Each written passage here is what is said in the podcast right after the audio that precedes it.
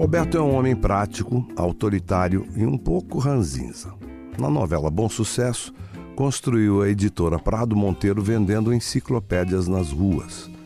Assim como meu personagem, eu também sou fascinado pelos livros. Por isso, eu, Antônio Fagundes, convido você para embarcar no universo da literatura comigo. Vamos conversar sobre histórias, sonhos e reflexões que os livros nos permitem viver. E aí, vamos ver. Você topa fazer parte do meu clube do livro?